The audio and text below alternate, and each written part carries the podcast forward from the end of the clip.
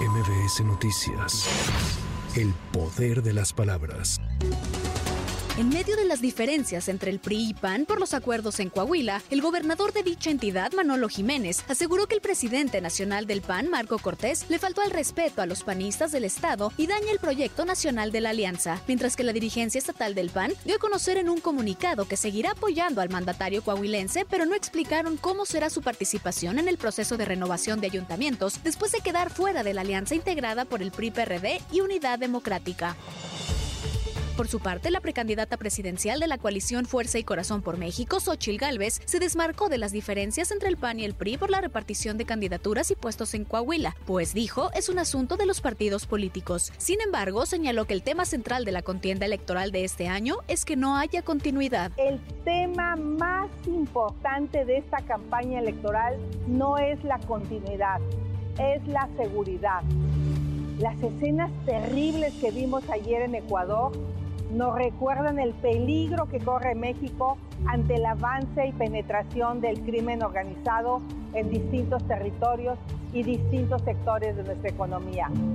No podemos darle continuidad al miedo, no podemos darle continuidad al cobro de piso, no podemos seguir abrazando delincuentes. Este miércoles, luego de registrarse como precandidato a la presidencia de México por Movimiento Ciudadano, Jorge Álvarez Maínez afirmó que le van a ganar a la vieja política. Durante su mensaje ofreció tres ejes para un México nuevo, un México con prosperidad, igualdad y atención prioritaria a la inseguridad y violencia en el país. Y la gente ya nos ha demostrado que si les damos opción, tampoco quieren votar por Morena, que prefieren lo nuevo, que prefieren candidaturas y proyectos ciudadanos que tengan una visión de futuro.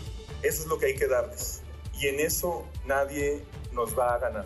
Se puede ganar porque somos imparables, porque somos incansables y porque lo que ellas no han podido hacer en siete meses de derroche, de despilfarro y de violación de la ley, nosotros lo vamos a hacer en tres meses de campaña legal. Paula Mónaco, coordinadora de la investigación Veracruz de los Silencios, señaló que el sexenio de Javier Duarte como gobernador en esa entidad fue el más oscuro que ha vivido el periodismo en el país hasta ahora, ya que al menos 17 comunicadores fueron asesinados y tres más desaparecidos durante su mandato, que abarcó de 2010 a 2016. Del 9 al 19 de enero, el Instituto Politécnico Nacional recibirá fármacos caducados, en desuso, envases vacíos y medicamentos veterinarios en sus sedes Zacatenco y Santo Tomás, a fin de evitar que sean desechados de manera inadecuada y generen diversas afectaciones a los ecosistemas. Es la segunda edición de esta campaña que se realiza en conjunto con otras organizaciones. En el 2023 se logró la recolección de media tonelada de medicamentos caducados y se espera una respuesta positiva este año. Para MBC Noticias, Tamara Moreno. MBS Noticias. El poder de las palabras.